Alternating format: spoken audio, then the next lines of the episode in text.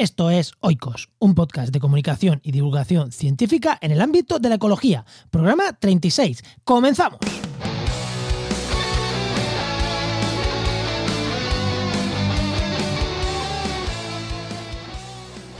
En el programa de hoy vamos a ver cómo las plantas y algunos animales llegan y se dispersan en islas volcánicas. Bueno, quédate que hay temas súper, súper interesantes.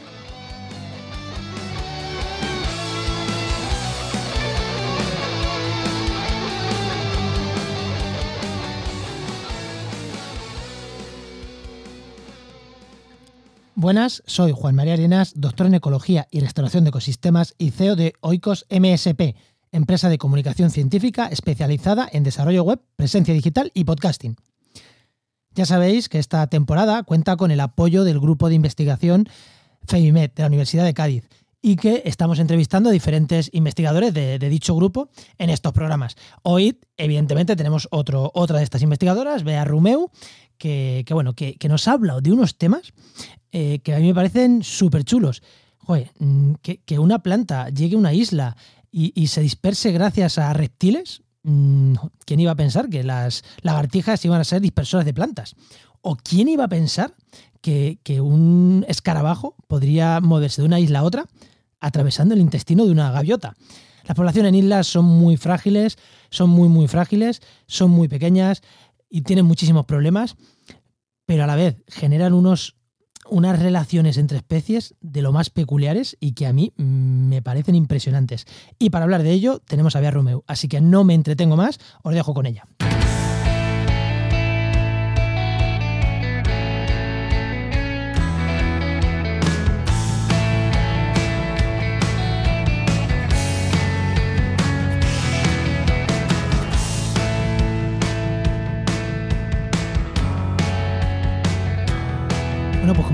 Dicho, hoy tengo aquí conmigo a Bea Rumeu, que es investigadora Juan de la Cierva de la Universidad de Cádiz. Muy buenas, Bea.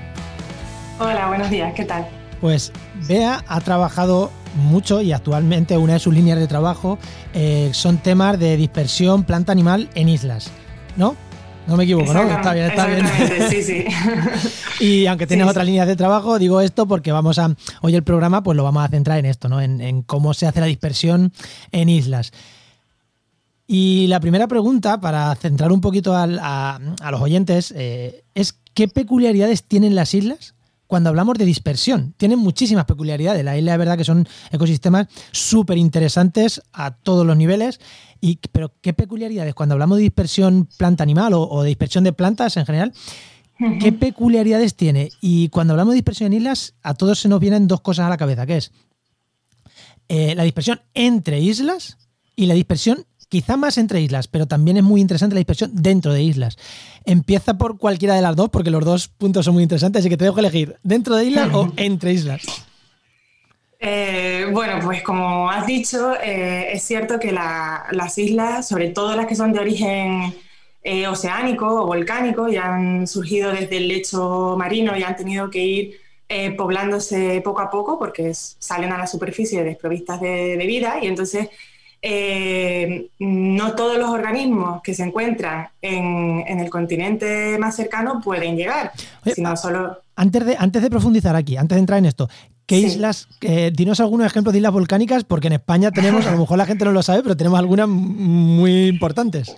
Claro, claro. Bueno, pues en, España, pues el archipiélago canario es un ejemplo eh, clarísimo de, de, islas de origen, de origen volcánico en, general, todas las islas que conforman la Macaronesia, que son el, archipiélago de Azores, la Madeira, eh, Canarias y Cabo Verde, y bueno, también hay unos pequeños islotes que son las salvajes, que pertenecen a, Portugal, pues todo eh, este conjunto de islas macaronésicas pues tienen un origen oceánico, volcánico, y han surgido eh, por actividad volcánica del lecho marino. Y, fuera de, y fuera de aquí de España, porque este programa también se escucha mucho en Sudamérica, Latinoamérica, la, América de habla hispana, eh, ¿qué, islas tenemos de, estas características fuera de, fuera de aquí de, esta, de España? Bueno, pues hay, hay muchísimas, muchísimas islas de origen eh, oceánico alrededor de todo el mundo. en realidad, em, las más conocidas o los ejemplos más icónicos pues serían el archipiélago de Hawái, por ejemplo, o el archipiélago de las Galápagos. Vale, o sea que son muy importantes. Como estáis escuchando, Hawái, Galápagos, Canarias aquí en España. Sí, sí, son además eh, eh, precisamente pues porque son eh, archipiélagos de origen volcánico y, en ellas ocurren una serie de, fenómenos ecológicos y evolutivos muy particulares, pues precisamente por eso son iconos dentro de, las investigaciones ecológicas a nivel histórico. Vale, y ahora retomamos la pregunta que te hacía. ¿Qué peculiaridades tienen estas islas? Bueno, pues como te comentaba, em, ¿qué ocurre con las islas de origen oceánico? Pues que surgen eh, a la superficie y, son pues rocas desprovistas de, vida. Y entonces van siendo colonizadas poco a poco por, digamos, un subset de, la biota que, existe en los continentes y un subset caracterizado pues, por tener unas capacidades de dispersión tales que les permiten alcanzar es superar esas barreras oceánicas y llegar, y llegar allí y además conseguir establecerse, ¿no? Entonces, pues a medida que, las islas oceánicas van siendo pobladas, mm, pues mm, la biota que consigue establecerse se encuentra con unas características eh, nuevas. Eh, por lo general, muchas veces eh, carecen de competidores. Eh, al ser, pues ya te digo, un subset de esa biota del continente, pues normalmente se, ensamblan comunidades que son más pobres o son más, más simples, por así decirlo, ¿no? Y entonces pues se producen unos fenómenos de, de por ejemplo, pues de de amplitud de, hábitat o de amplitud de, nicho trófico, ¿no? En el caso de, muchos animales. Para esto, para que no lo entienda un poco, ¿no? Porque igual alguien no entiende, claro, si una planta en África, por, por a la Canaria, eh, puede vivir en un rango de, temperatura, por ejemplo, concreto, porque hay otras plantas que en otros rangos compiten mejor que ella, pero esa planta salta a Canarias, ahí no tiene esos competidores y es capaz de vivir en un rango muchísimo mayor.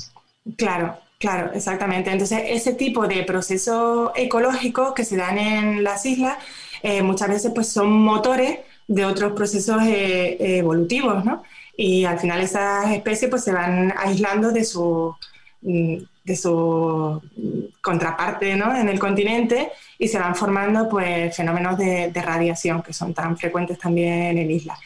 Entonces, pues volviendo a la pregunta de, la dispersión de... Ejemplo de esto es los típicos pinzones de las Galápagos, que se especia, especiaron... Eh, exacto. Por estar son un ejemplo, son un ejemplo de libro, ¿no? en, las Islas Galápagos, pues lo que llegó fue un ancestro, ¿no? De, todos esos pinzones. Pero allí pues se produjo, se produjo esa relajación de, de mm, de la presión selectiva, ¿no? Lo que eh, sí, exacto. Se encontraron pues con, una serie pues, de, falta de competidores, etcétera, ¿no? Y empezaron a explorar otros otros recursos. Entonces, en, el, caso de los pinzones de Galápagos, lo que hay es una radiación adaptativa eh, muy, eh, digamos, Mm, encorsetada por el, nicho trófico. O sea, hay unos pinzones que se han especializado en, usar, por ejemplo, las espinas de los cactus para sacar eh, lombrices, otras que tienen un pico muy fuerte capaz de romper unas semillas que otros que tienen el, pico más pequeño no, las tienen y por tanto no, no, tienen, no pueden depredar eh, esos embriones, etcétera, ¿no? Entonces ahí hay una eh, eso ha hecho que vayan divergiendo y convirtiéndose en especies diferentes. Vale, volvemos a las islas. Eh, ya llega una especie, llega una especie nueva a una isla eh, que, claro, llega una especie y posiblemente haya llegado porque, no sé, se haya ido enganchadas en las patas de las gaviotas, las semillas, pero que no sea su dispersor natural, por decir algo. Pero claro, a lo mejor no tiene su dispersor natural ahí, ¿no? Que ese es uno de los problemas que muchas veces tienen estas plantas que llegan a las islas, ¿no?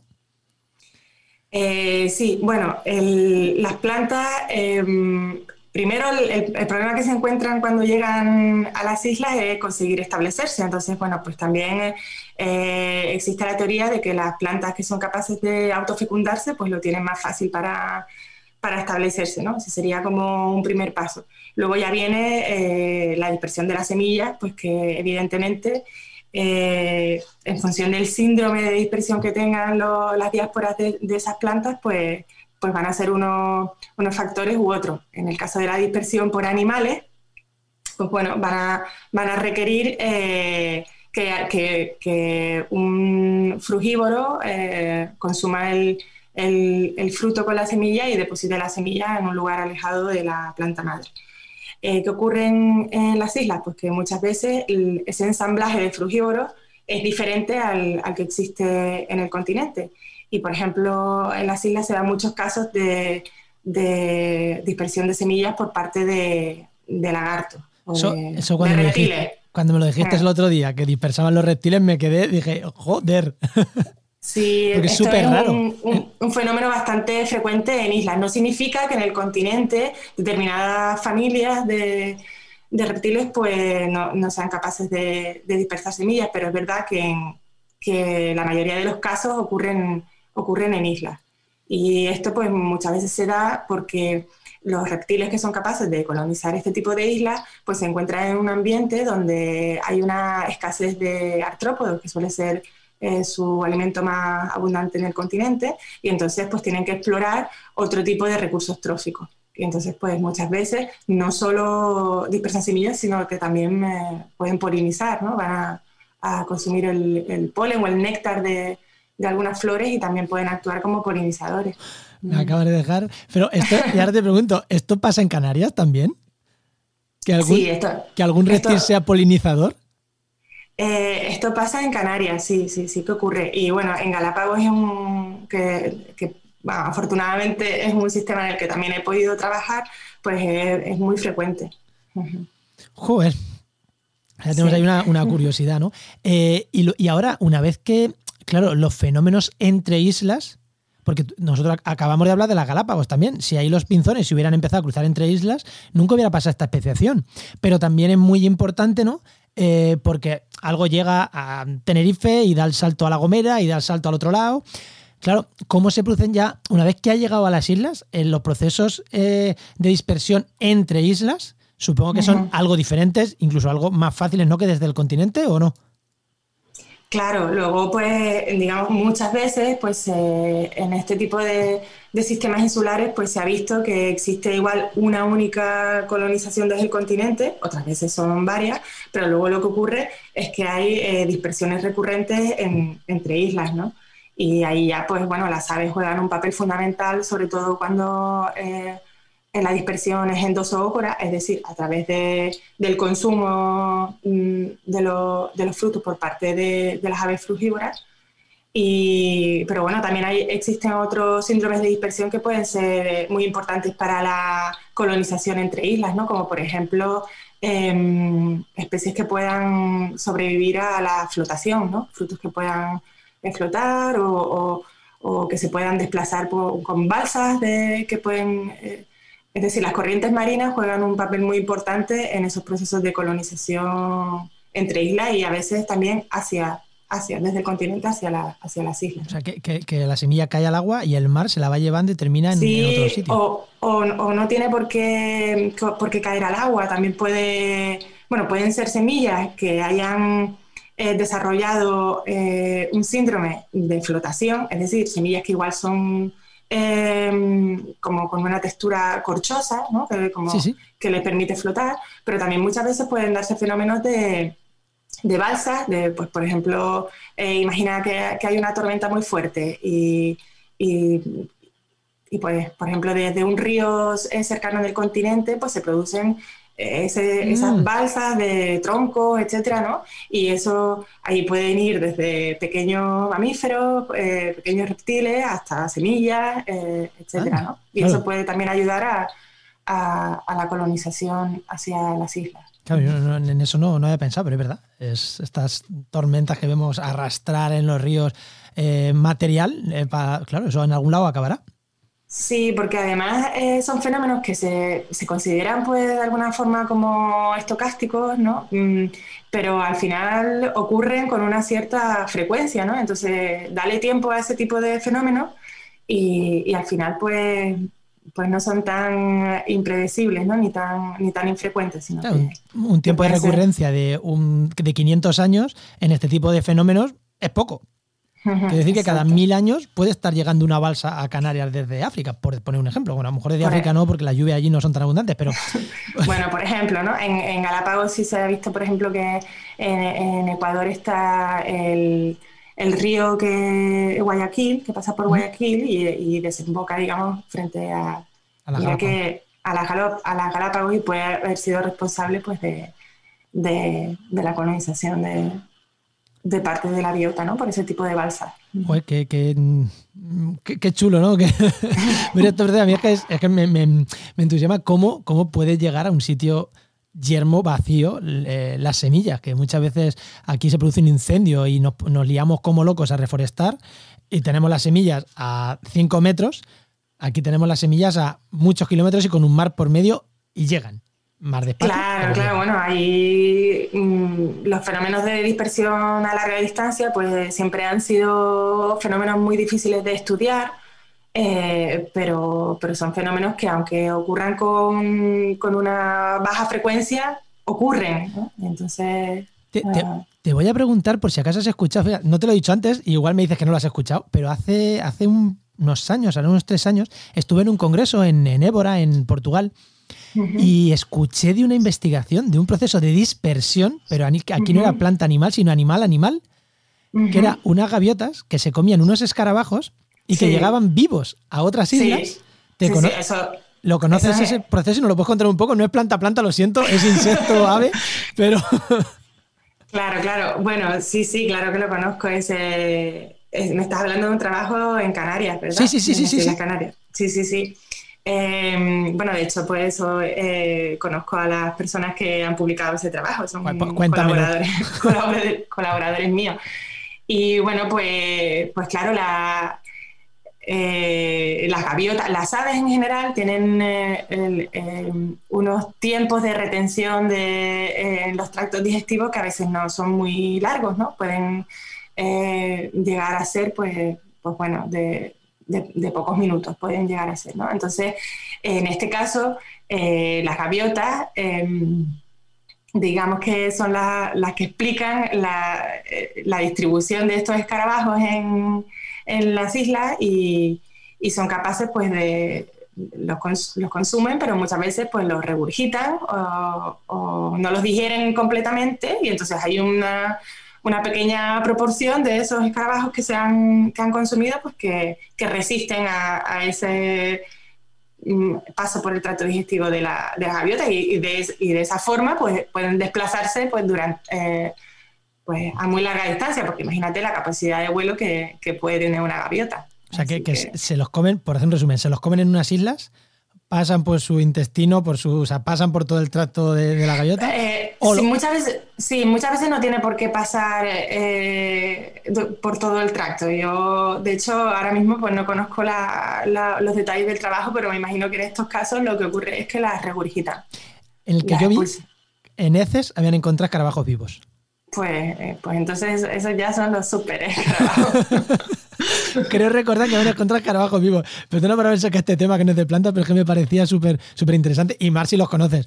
Eh, para que veamos ¿no? la potencia de dispersión entre islas, ¿no? Que, es lo que estábamos. Sí, bueno, y aquí, eh, por supuesto que entre islas eh, las aves pues, juegan un papel. Un papel Eso te iba a decir, cuando hablamos de dispersión planta, planta, planta animal en islas, principalmente, salvo el caso de los lagartos, alguna cosita dentro de la isla, estamos hablando de aves, ¿no? Principalmente.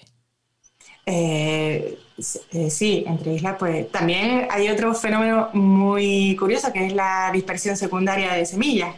Entonces, eh, también puede ocurrir que haya, mm, esto también es un, vamos, un fenómeno que se da, que se ha estudiado en Canarias también, pues por, por el grupo de investigación en el que yo también me he formado, y, y se ha visto como, por ejemplo, aves como los cernícalos, eh, depredan sobre lagartijas o los lagartos de allí, que, son, que son muy frugívoros.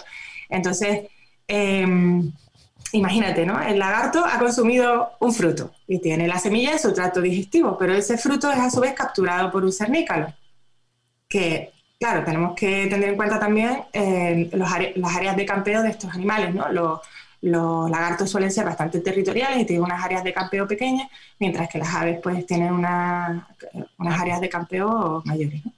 Eh, entonces el cernícalo eh, depreda sobre, sobre el lagarto, se lo lleva Y podríamos pensar que, al comerse al lagarto también consume la semilla y, le hace un doble tratamiento digestivo a la semilla, que muchas veces pues, puede ser perjudicial para esa semilla porque puede no sobrevivir a ese doble tratamiento digestivo.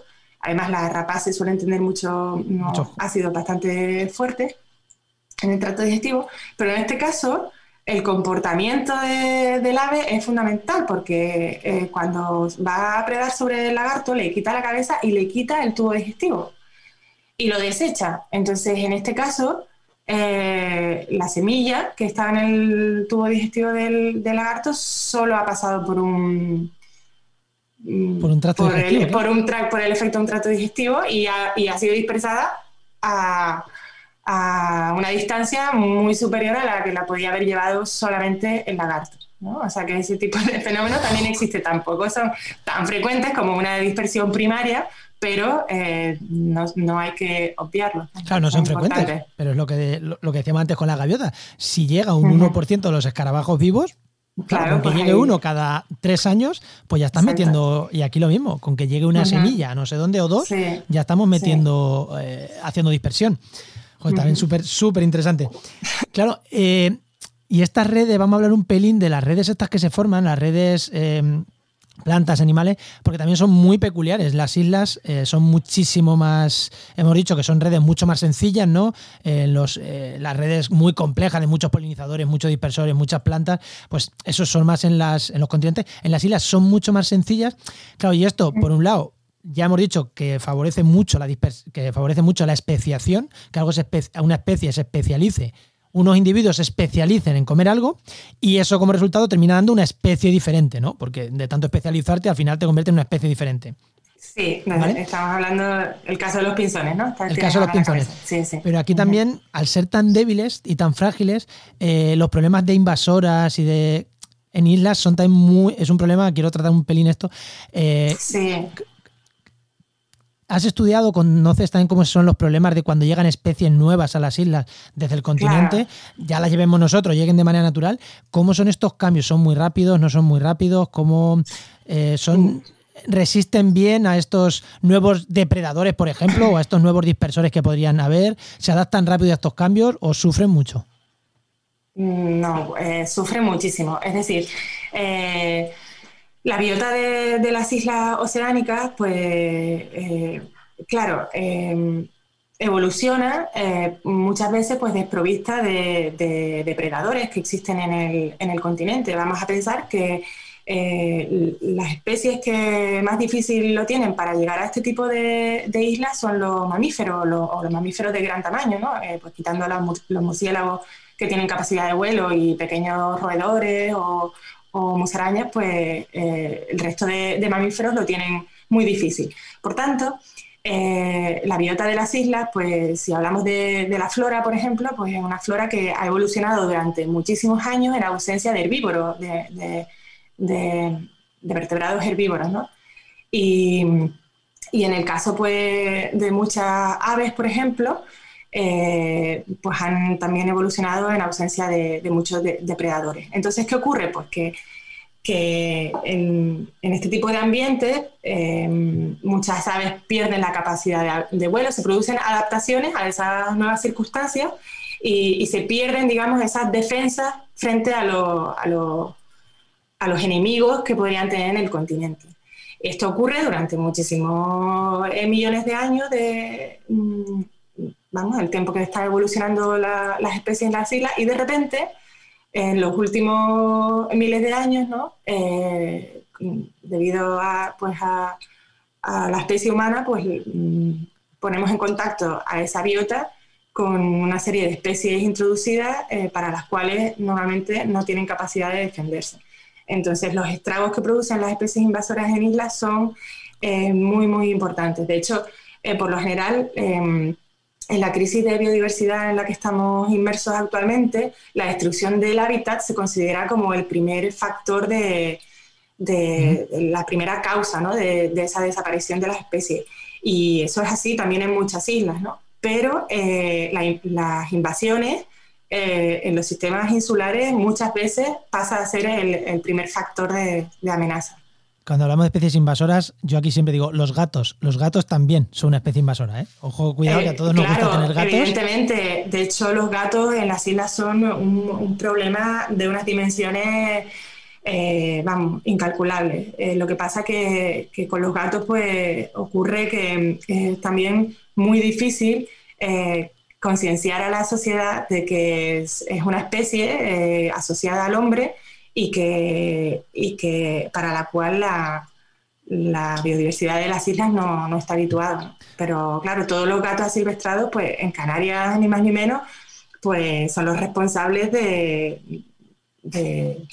vamos, de la pérdida de, de muchísimos, bueno, muchos individuos, de, la merma de las poblaciones de muchísimas aves, ¿no? Eh, bueno, y si quieres te cuento un caso muy, muy de libro, que en, este caso no, es en Canarias, pero eh, sobre el impacto que pueden causar los gatos. Hay una historia muy, muy curiosa que ocurrió en una isla que se llama la isla de Stephen, es una isla de una pequeña isla de Nueva Zelanda situada entre la isla sur y la isla norte. Y en esa pequeña isla, pues había un faro y allí se fue a trabajar un farero eh, y el señor farero, pues para no irse solo, se llevó a, su gato. Entonces eh, era una isla pequeña, además el farero era bastante aficionado a, la ornitología y pues el gato de repente le traía pues como trofeo unos pequeños pajarillos que, que capturaba. Y el farero, que sabía un poco de ornitología, pues no lo reconocía como algo, un pájaro que, no, que él no conocía y entonces lo mandó a, Nueva Zelanda, a pues, amigos ornitólogos, y descubrieron pues, que era una especie endémica, eh, que es el chochín de Stephen. Entonces, este chochín era una especie no voladora, pues porque es un caso de capacidad de, pérdida de, de, vuelo que ocurre muchas veces en islas. Pues, otro ejemplo sería el dodo, de la, el famoso dodo de la isla de Mauricio. Bueno, pues eh, el farero eh, iba, de hecho, iba embalsamando las pieles de estos pajarillos que le traía al gato y se las iba mandando a sus colegas del, museo de, en, Nueva Zelanda hasta que el gato pues ya no trajo más, más chochines, pues porque un solo gato fue capaz de acabar con toda la especie. Ah.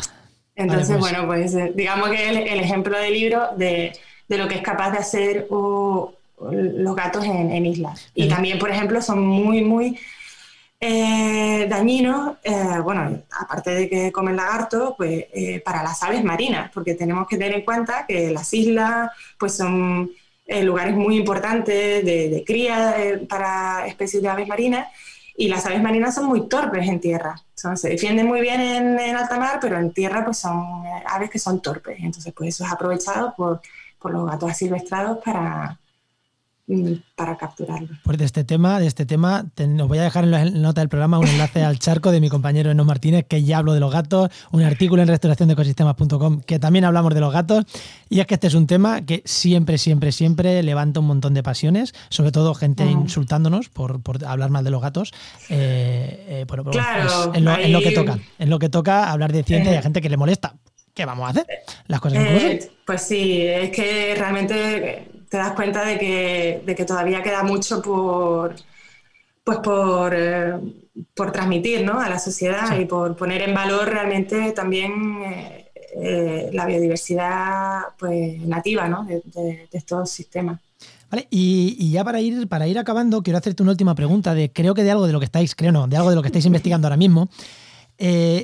porque me resultó muy curioso, preparando un poco la entrevista, me hablabas de un, de un trabajo que estáis llevando ahora del enebro canario, que es un, bueno, una especie de enebro de Canarias, eh, por su nombre lo dice, y que encontráis que tiene un, la dispersión de este enebro. Eh, habéis estudiado que es bastante mediada por un mirlo, el mirlo capiblanco, que se considera accidental en las Islas Canarias. Entonces, una especie que llega de manera accidental, descubrir que es el dispersor, uno de los principales dispersores ¿no? de este enebro. Cuéntame un poquito más lo que me puedas contar, porque sé que es algo que estáis investigando ahora, y, cuéntame un poquito lo que puedas sobre esta, sobre esta investigación y ya en el futuro, sé que vamos a profundizar en el futuro sobre esta investigación, pero cuéntame un poco lo que tengáis ahora o lo que me puedas contar de esto. Sí, bueno, eh, realmente eh, creo que ahora mismo no cabe duda de que no se trata de una especie accidental en Canarias, el mirlo capiblanco. Eh, lo que es verdad es que hace unos años, cuando yo mm, empecé las, las investigaciones de mi tesis, pues estudié, queríamos saber cuál era el, cómo funcionaba el sistema de dispersión de semillas de, este enebro que, se distribuyen en, en cuatro de, de, las ocho islas Canarias y que tiene unas poblaciones muy fragmentadas, eh, pero es una especie muy emblemática. Eh, y concretamente en la isla de Tenerife, pues se encuentra, eh, las mejores poblaciones están dentro de, de, los límites del Parque Nacional del Teide. Entonces, bueno, allí fue donde centramos nuestra investigación y, bueno, pues por el hecho de estar allí trabajando durante varios años seguidos, pues sí que nos dimos cuenta de que, de que este mirlo que, cría en el, en el, norte de Europa. Em, bueno, existen varias, varias subespecies, pero eh, dos de ellas pues crían en el, en el norte y centro de, Europa. ¿no? Y pues se sabía que esta especie pues, hace una migración invernal eh, en torno al, al, Mediterráneo, fundamentalmente en el sur de la península ibérica y el norte de África. Pero pues, pues nosotros nos dimos cuenta de que llegaban todos los inviernos, pues sí que, sí que llegaban a, a esta zona de, las Islas Canarias, a la alta montaña de Tenerife, y allí pues estaban muy ligados a, estas poblaciones de, cedro canario. Mm, ¿El cedro? ¿He dicho yo en Ebro es cedro? Bueno, es que, es que en Canarias se conoce como cedro canario, pero es, un, eh, vamos, el género es Juniperus y digamos que es un, primo hermano del Juniperus oxycedrus mm, que, se conoce como enebro, ¿no? Vale. Entonces, sí, a porque a veces si digo cedro, pues se, claro, te parece que te vas a me confunde, se, piensa en el cedro del Atlas, etc. Bueno, entonces, eh, bueno, pues se trata de, de una interacción muy, muy, mm, vamos, eh, característica, puesto que estamos hablando de un de una especie de, planta que está amenazada, que tiene poblaciones fragmentadas eh, y una especie de ave que tiene que sortear una barrera eh, oceánica para llegar a, esta zona. Y una vez allí, pues sí que eh, realmente pues, puede, podría ser que tuviese mejores eh, condiciones que en el, en el, continente, en la zona del continente del, del Atlas marroquí, puesto que igual mm, tiene menos depredadores, pero desde luego el, digamos, el recurso no es un recurso um, súper abundante, ¿no? Y pues se trata de eso, de una interacción frágil, una interacción que está ocurriendo en el límite de distribución de, de, la, de la, invernada de, de, este mirlo y en una zona pues tan remota como, como las Islas Canarias. Bueno, igual, bueno, pues. igual estamos viendo un proceso de mm, una nueva relación entre especies que se esté formando actualmente. Estamos viendo la, evolución y la relación entre especies en directo, ¿no? Estamos viendo la evolución y la relación entre especies en, directo. Pues fíjate que nosotros, nuestra hipótesis es exactamente la contraria. ¿Ah, sí? sí, porque, em, claro, eh, las poblaciones de, de cedro canario se encuentran actualmente muy fragmentadas, pero eh, esta especie debió ser bastante más abundante en el pasado, porque tiene una gran amplitud de, hábitat y bueno, pues se sabe que, mm, era muy apreciada, en, su madera fue muy apreciada y pues se produjeron unas talas muy importantes en las islas, de, manera que ahora pues lo que vemos mm, no es lo que, lo que había antiguamente, ¿no? Entonces, eh, lo que nosotros creemos es que eh, antiguamente, pues probablemente era un recurso mucho más abundante eh, que podía, como para motivar que la migración de, estas aves llegase hasta ahí, ¿no?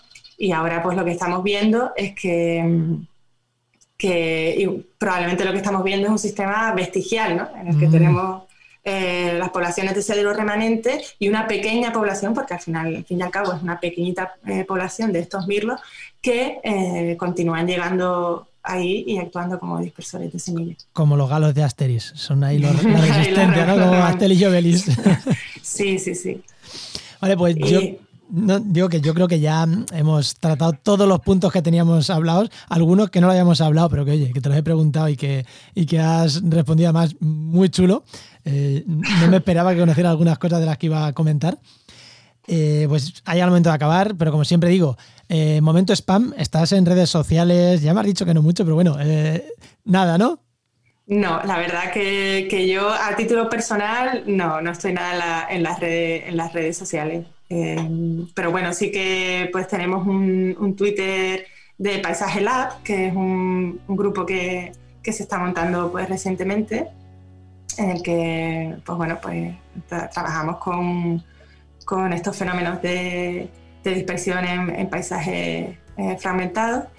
Y, y, luego pues también al formar parte del grupo pues Febimed, pues ya el grupo Febimed ya sí que está empezando a estar ahí en, en las redes sociales a un buen nivel. Ahí sí, algo me suena, algo me suena eso. sí. Pues nada, había muchísima, como digo, entonces, para seguirte a ti, que te busquen por Cádiz, por Puerto Real y que te sigan por la calle. No hay otra. no hay otra, no hay otra, sí. Pues muchísimas, pues muchísimas gracias por este ratito que me has, que me has regalado y que has regalado a, esa persona que está detrás de los cascos escuchando. Nada, muchísimas gracias a ti por, por darme voz en tu, en tu podcast. Hasta luego. Hasta luego.